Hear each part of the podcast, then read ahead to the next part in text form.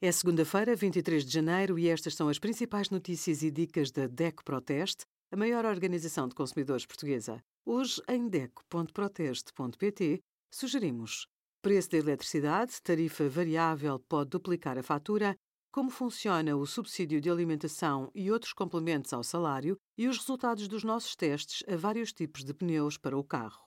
Se o condomínio não realizou a Assembleia de Condóminos na primeira quinzena de janeiro, pode fazê-lo mais tarde.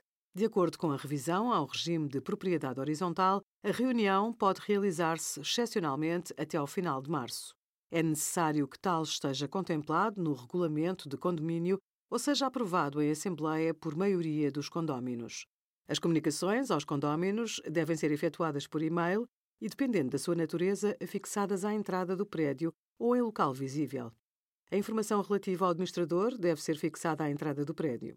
Obrigada por acompanhar a DECO Proteste a contribuir para consumidores mais informados, participativos e exigentes. Visite o nosso site em deco.proteste.pt.